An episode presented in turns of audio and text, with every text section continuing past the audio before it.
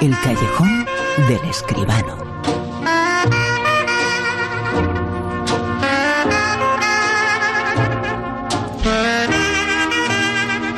Y ahí encontramos a José Manuel Esquivano. José Manuel, muy buenas, ¿qué tal? Buenas noches, Bruno, ¿qué tal? Oye, José Manuel, hay que volver antes a casa. Por eso te escondes en un callejón, ¿no? Claro, claro, claro. Casi me pilla el toque de queda. Es que vengo del cine, Bruno. Es que, en fin, todo hay que decirlo. Que últimamente va muy poquito. Hoy lo vamos a contar aquí, en las noticias en la actualidad. Efectivamente.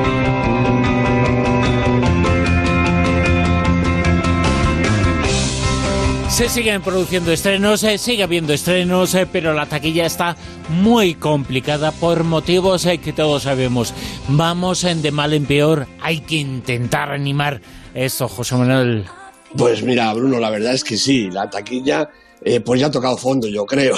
El pasado fin de semana, eh, mira, 682.000 euros de recaudación y menos de 107.000 espectadores entre las 20 películas más taquilleras de toda España. Quiere decir, entre todas, porque después de la 20 realmente ya casi no hay taquilla. Fíjate, la, número uno de la taquilla, que sigue siendo la misma de las cuatro últimas semanas, es Trolls 2.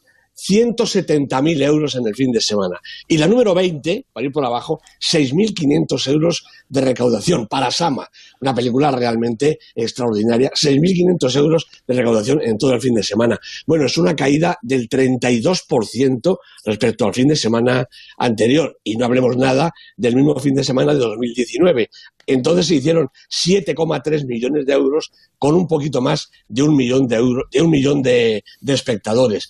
Mm, Para, para comprobar, fíjate, algunos datos, como te decía, Trolls 2, la más taquillera, ha hecho 170.000 euros de recaudación, pero es que la recaudación acumulada en las cuatro semanas que lleva en taquilla es de un millón 848.618 euros, algo que una película medianamente taquillera haría en su primer fin de semana sin ningún problema.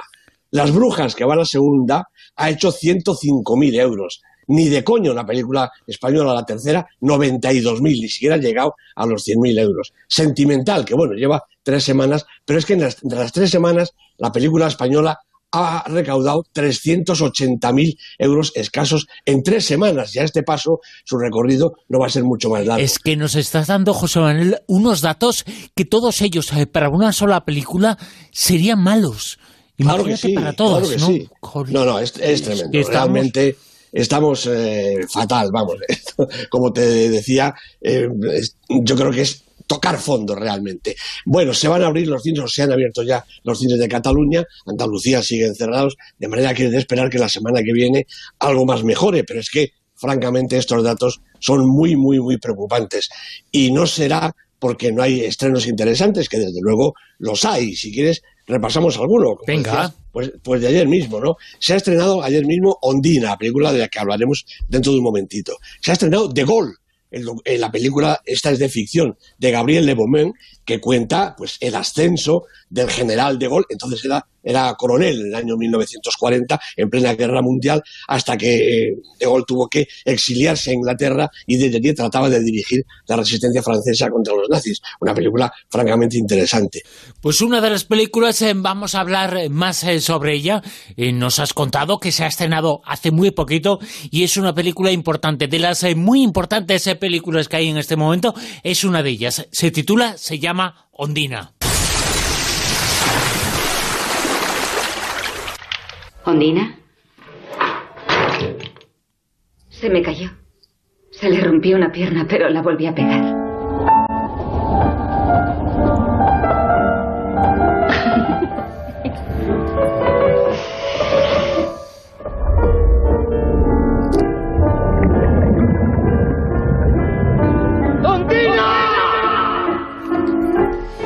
Ondina es el título de una de las eh, películas eh, que se acaba de estrenar. Es un título de una película que demuestra que estamos eh, pasando un momento extraordinario en calidad cinematográfica.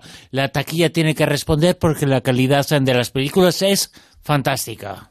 Tienes toda la razón, Bruno, de verdad que sí. Ondina está dirigida por Christian Petzold, el alemán, que también es el autor del guion, producida por Florian Körner y Michael Weber y protagonizada por Paula Böhr, Franz Rogowski y Marian Zare. Bueno, el cine alemán quizás menos conocido en España que otras cinematografías europeas, pero desde luego mantiene un extraordinario nivel de calidad que yo creo que además se renueva a cada generación.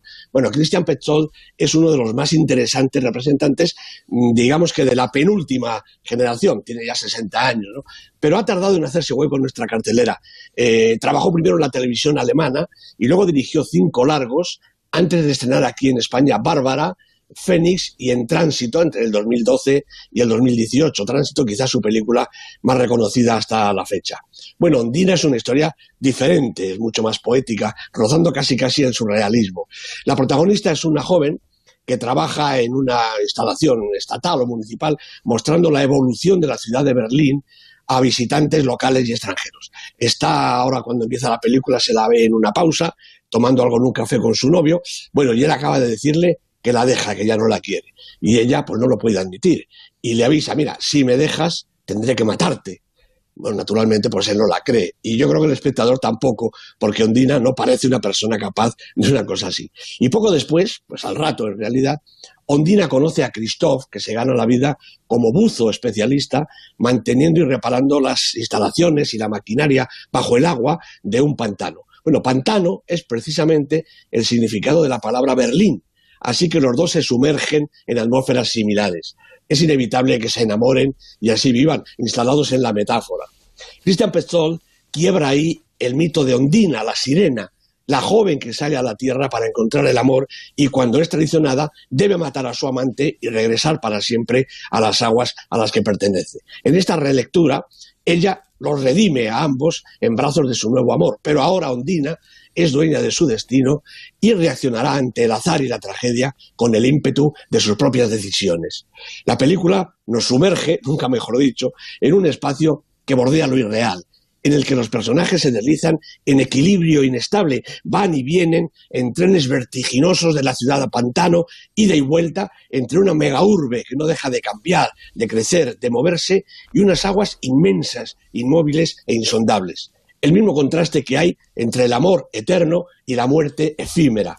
O así lo quiere el relato, una fuerza de la naturaleza que rompe la naturaleza misma.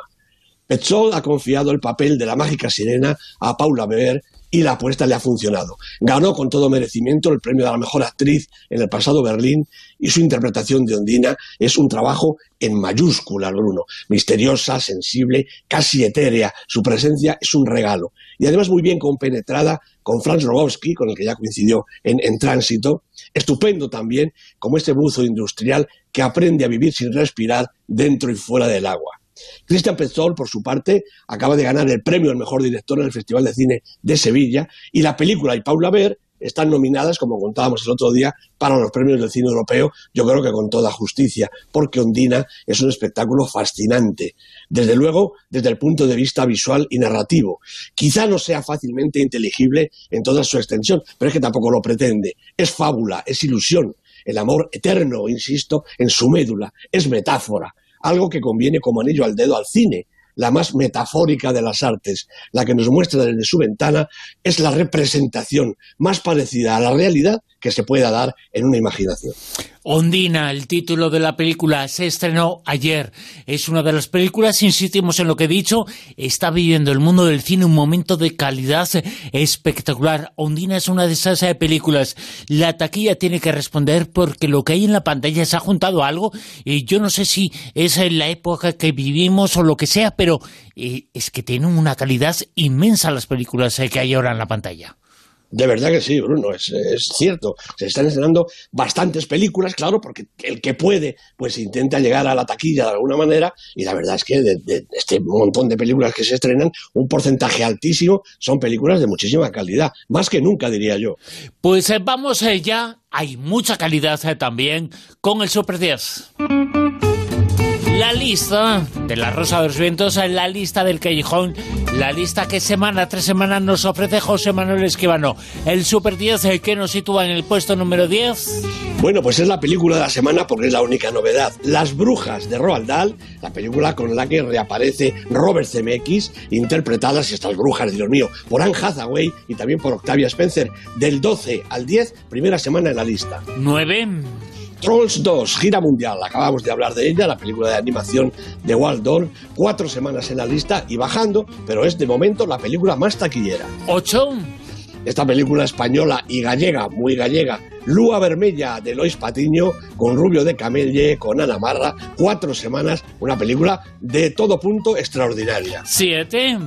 Corpus Christi vuelve a la lista desde el puesto 11, que se había resbalado la semana pasada, la película polaca de Jan Komasa, la película polaca revelación de la temporada, cinco semanas en el Super 10. La película polaca revelación de la temporada, la película alemana, el comentario de esta noche, el cine se está volviendo, ahora más que nunca, muy europeo también. Eh, de países eh, en los cuales eh, cinematográficamente tienen una tradición estupenda y extraordinaria, pero seguramente no habían llegado aquí.